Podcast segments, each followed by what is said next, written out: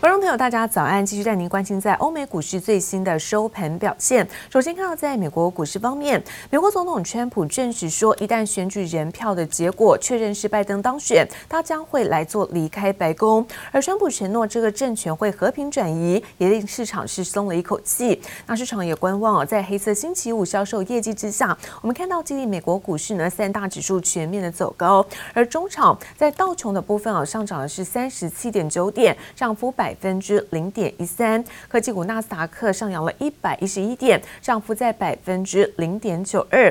S&P 五百指数呢，在三千六百三十八点，上扬幅度是百分之零点二四。费城半导体上扬百分之一点二零，那中场收在是两千六百三十一点。好，再来看到是欧洲的相关消息，投资人对于在阿斯特捷利康的疫苗试验结果，现在保持是比较保留的态度。但是在欧洲，在经济数据方面，欧元区呢这一次在十一月份经济景气指数哦来到八十七点六，那法国第三季的 GDP 终值季增是百分之十八点七，这个表现优于预期，也推升欧股主要指。指数呢开低之后震荡走高，而中场在德国部分上扬百分之零点三七，法国股市涨幅也在百分之零点五六，欧美股市全面都呈现了上扬的态势。而感恩节隔天的黑色星期五，我们看到这是美国一年一度的黑色星期五的购物季，今年看到疫情影响，看到卖场在排队的人潮减少，但是有专家预估，那线上购物反倒有机会创下历史纪录。Every GameStop is like that, so everyone started camping out yesterday. 电玩店门口大排长龙，有人两天前就在门口扎营，就为了抢一台 PS5。这算是今年美国黑色星期五购物季少见的排队景象。往年百货公司和大卖场疯狂抢购的场面，今年因为新冠肺炎疫情全部变了样。Take a look around. The outlet opened at six o'clock this morning, and while there are a lot of people here, um. By usual standards, not by Black Friday standards, you can see there are plenty of parking spots still available. And while the stores are open, there aren't a lot of lines. 不止 Outlet 门可罗雀，大型零售商沃尔玛、Best Buy 这次都没出现漏夜排队的人潮。美国疾管局 CDC 事前就警告，购物节人潮聚集可能引发疫情传播风险。有些美国民众显然听进去了。The CDC has categorized Black Friday shopping as a high-risk activity. A lot of people we spoke to on Long Island today say they do not plan on doing their traditional Black Friday shopping. Versus everybody 200 people jamming through a vestibule at one time. Nobody wants to see that happen this year. Experts predict that today and Cyber Monday will be the two highest record sales for online sales in history. 为了避免接触感染风险，黑色星期五购物潮转向网络。美国民众这个月来线上购物花费已经高达六百二十五亿美元。专家预估，光是黑色星期五这天，美国线上销售业绩将突破一百零三亿美元，比去年增长百分之三十九。Well, this holiday season has been unlike any other. And Amazon actually started Black Friday deals in October. So it's really been a season long of deals and savings for customers. And we have even more. So we have thousands of new deals Black Friday throughout this entire weekend. 电商龙头亚马逊从疫情爆发以来就受惠于线上购物热潮，还有望在假期购物季再转一波。九月才在北美招募了十万名临时员工。亚马逊还对员工献上感恩节大礼，十二月一日到三十日期间，在亚马逊任职的美国全职员工每人将获得三百美元奖金，兼职员工也可拿到一百五十美元奖金，共计要砸下五亿美元，相当于一百四十二亿台币，大手笔奖励第一线员工。记者王新文的网管综合报道。而伊朗最顶尖的科学家，也被称为是核武之父的法克里萨德，在二十七号是遇袭身亡。伊朗总统鲁哈尼直指这个攻击是以色列所为，但背后是受到了美国的指使，宣称会在适当时机来做反击。伊朗媒体大幅报道，伊朗核武之父法克里萨德遇袭身亡，当局指控是以色列所为，但背后受到美国指使，引发伊朗朝野一片怒火。اونقدر ضعیف که دست به ترور میزنند ترور کار ضعیف هاست کار کسایی که میبینن جز ترور راه دیگه ای ندارن。当地时间二十七号，法克里萨德乘坐轿车经过伊朗首都德黑兰东部村庄时遭突击，一辆载有炸药的卡车在轿车经过时爆炸。 之后还有枪手扫射，法克里萨德送医不治身亡。而过去十年已经有多名伊朗核科学家遇袭丧命，但重要性都比不上法克里萨德。 اونها در فکر ایجاد یک آشوب و بلوا هستند. بدونند ما دست اونها رو از پیش خواندیم. و اونها موفق نخواهند شد به اهداف خبیثانه خودشون دست پیدا کنند. 五十九岁的法克里萨德是伊朗最资深的顶尖科学家，而西方情报机构认为他就是伊朗秘密核武计划的头号人物。以色列总理纳坦雅胡曾公开点名法克里萨德，要大家记住这个名字。A key part of the plan was to form new organizations to continue the work. This is how Dr. Mohsen Fakhrizadeh, head of Project Ahmad, put it. Remember that name, Fakhrizadeh. And you will not be surprised to hear that Sapand is led by the same person who led Project Ahmad, Dr. Fakhrizadeh, that Iran planned at the highest levels to continue work related to nuclear weapons under different guises and using the same personnel. 总统鲁哈尼表示，将在适当时机反击。伊朗民众反美情绪更再度高涨，群集在伊朗外交部外激烈抗议。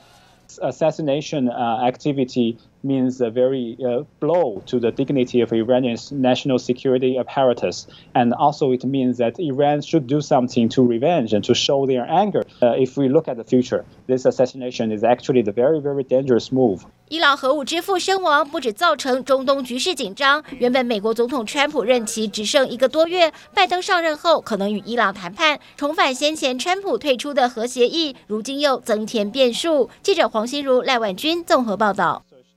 而中国和澳洲的紧张关系现在再度升温。那滞留在中国港口的煤炭这个船已经来到的是超过了八十艘。那看到总价值呢超过了两百亿台币。因此现在煤炭卡关的问题还没有解决。中国商务部还最新宣布，对于在澳洲的葡萄酒实施的是反倾销措施。在超市货架上仔细挑选红酒，进口葡萄酒在中国市场颇受欢迎。不过，来自澳洲的葡萄酒如今恐怕很难在中国抢生意。中国商务部最新将关税大刀挥向澳洲葡萄酒。对原产于澳大利亚的相关葡萄酒反倾销调查的初步裁定，决定自二零二零年的十一月二十八号起，采用保证金形式对上述产品实施临时反倾销措施，各公司保证金比率为百分之一。一百零七点一到百分之二百一十二点一。二十八号开始，中国对澳洲葡萄酒祭出临时反倾销措施，进口两公升以下的澳洲葡萄酒要缴交保证金，在中国价格可能将因此翻两倍。China's decision today to impose tariff on the wine industry is deeply disappointing and disproportionate. And in light of their recent comments, uh, it would be give the perception uh, that these uh, imposing of these tariffs Uh, relating to other matters rather than any wrongdoing by the wine industry. 中国是澳洲葡萄酒最大出口市场，加征关税之后将重创澳洲葡萄酒的竞争力。中澳关系紧绷，尽管澳洲总理近日态度软化，中国仍不断加码出招。It is of great concern that China has taken this action, and it is an action that comes on top of an accumulation of other actions during the course of this year in particular. 澳洲的煤炭也被中国盯上，煤炭是澳洲第二大出口产业。不过，在十一月的前三周，澳洲销往中国的煤炭暴跌了百分之九十六。如今，超过八十艘煤炭船运载价值超过十一亿澳元，相当于超过两百三十亿的煤炭滞留在中国港口，无法入关。发现进口煤炭环保不合格情况较多，中方依法依规加强对进口煤炭的质量安全检查和环保项目检测。中澳两国的贸易战火越演越烈，澳洲总理莫里森实在不想和这个最大贸易伙伴撕破脸。据财经媒体彭博报道，莫里森表示已经任命了一位最佳人选，要打破当前的中澳僵局。记者王新文、李芷莹综合报道。而美国电动车大厂特斯拉在下个月就被纳入在标普五百指数，而整体行情现在涨势都还在持续当中。我们看到在上周五盘中，它一度来到是五百九十八点七八美元，而中场是上涨二百分之二点零五，来到是每股五百八十五点七六美元，不止创下历史的新高数字，这个市值呢是跃升为全美第六大公司。The index, one of the top stocks of the index, that is going to make Elon Musk an even richer man. His wealth soaring by $15 billion dollars on Tesla's entrance into the S&P. 随着电动车大厂特斯拉进入标普五百指数在即，这波行情涨势还在持续。二十七日盘中，特斯拉股价一度高达五百九十八点七八美元，中场收盘涨百分之二点零五，来到每股五百八十五点七六美元，还是刷下了历史新高，市值更以五千五百五十二点四二亿美元超车股神巴菲特。旗下的控股公司波克夏海瑟威，仅次于苹果、亚马逊，一举跃升为全美第六大公司。不过，近期有关品管的利空消息依旧不断。The National Highway Traffic Safety Administration, or NHTSA, said it received 43 complaints alleging failure of the left or right front suspension forelinks. 由于有超过四十件汽车悬吊安全问题的投诉，美国当局也决定针对特斯拉二零一五年至二零一七年的 Model S 以及二零一六年至二零一七年的 Model X，总共约十一点五万辆的电动车进行初步调查。整体来说，仍不影响特斯拉的买气，只是美国一年一度的黑色星期五购物季碰上肺炎疫情，购物氛围似乎就有点变了调。I am actually shocked. It doesn't seem like there are many people out. Um, usually there's parking lot is completely full. They miss it. They miss the real thrill of Black Friday. 虽然少了实体大抢购的画面，不过黑五的网购热潮持续。二十七日盘后，科技股依旧强涨，标普五百指数收在三千六百三十八点三五点，上涨百分之零点二四。纳斯达克指数则是收在一万两千两百零五点八五点，上涨百分之零点九二，双双刷出历史新高。这也让华尔街迎来期盼已久的世纪大行情。而市场经济学家也还是看好下个月的圣诞行情，渴望有个好兆头。记者林威新、苏伟明综合报道。而插播晨间的最新消息，环球金今天凌晨在柜买中心发布了重大讯息，确认说德国视创电子在今年的十一月二十九号，那公告环球金跟视创电子正在就达成一个商业的合并协议，那么进行是最终阶段的协商。环球金呢，眼里是以在每股一百二十五欧元公开收购视创电子流通在外的股份，这来自于在今天的最新消息，也先为您做插播报道。而另外关心到的是中国积极发展在半导体的产业，台湾晶圆代工龙头台积电优秀人才，现在也成为了红色供应链的挖角对象。而最近又传出呢，台积电有手握专利的员工，他跳槽到了大陆的晶圆代工厂中国全新做任职。而对此，台积电也回应，对于传言不予置评，但也罕见的强硬表态说，如果经过查证属实的话，绝不款待。半导体晶圆厂加班赶工，一刻不停歇。远距商机、五 G 时代来临，对于半导体的需求是倍数以上的成长，让台湾晶圆代工厂订单满满。不过，最新却传出台积电有主管跳槽至中国晶圆代工厂全新，并且手握专利及技术。对此，台积电则是在二十八日罕见展现强硬姿态，表示对传言不予评论，但强调对于任何可能违反离职后竞业禁止约定行为，经确认属实将就。则绝不宽待。台积电其实这个向心力非常强。其实最近六个月，有谁敢去这个？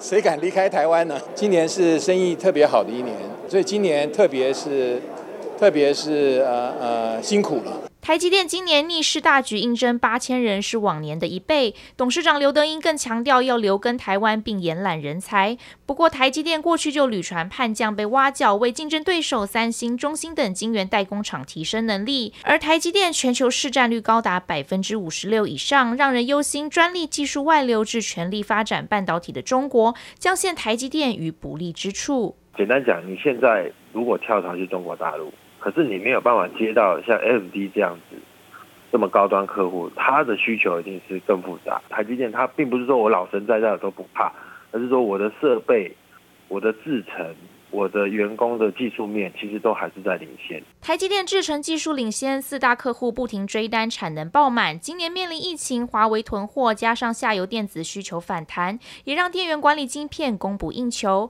再传台积电决定亲自出马，竹南工厂购买了机台，从第三代半导体新材料扩充产能，甚至采用专利授权方式，积极冲刺氮化镓快充，解决电源晶片短缺的需求。而尽管市场对于技术外流影响众说纷纭，但看来红色供应链抢人，短期内仍无无法撼动台积电领先全球脚步。记者曹在林、陈柏成台北采访报道。而鸿海集团投资的夏普子公司工厂公告，已经向大阪的地院，那么对于在美国的玻璃供应商康宁的部分申请是假处分，那指控康宁没有经过同意就把工厂借工厂生产的面板用玻璃销售给中国的企业其他客户，那么违反双方合约之外，重创是公司的营运。各种尺寸电视，色泽丰富，画质清晰，将景致完美呈现眼前。今年疫情来势汹汹，让宅经济发威，电视需求也跟着大幅攀升。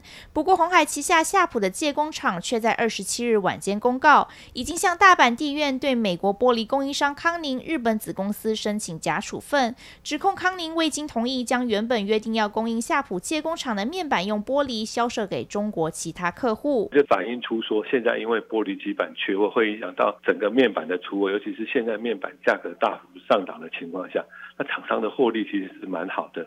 那你如果没办法出货的话，那它对厂商的影响就比较大，所以它对于。各项的细节就会很在意。夏普界工厂指出，在供应吃紧的情况下，康宁未经同意生产不同尺寸的面板用玻璃，并供应给中国企业，以重创公司营运。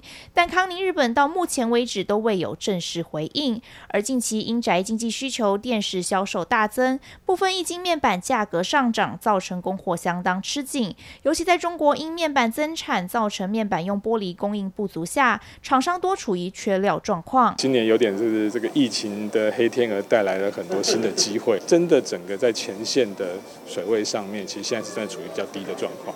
那这个在家学习这一块又有越来越多政府的标案进来，所以看起来整个需求是比以前更多元。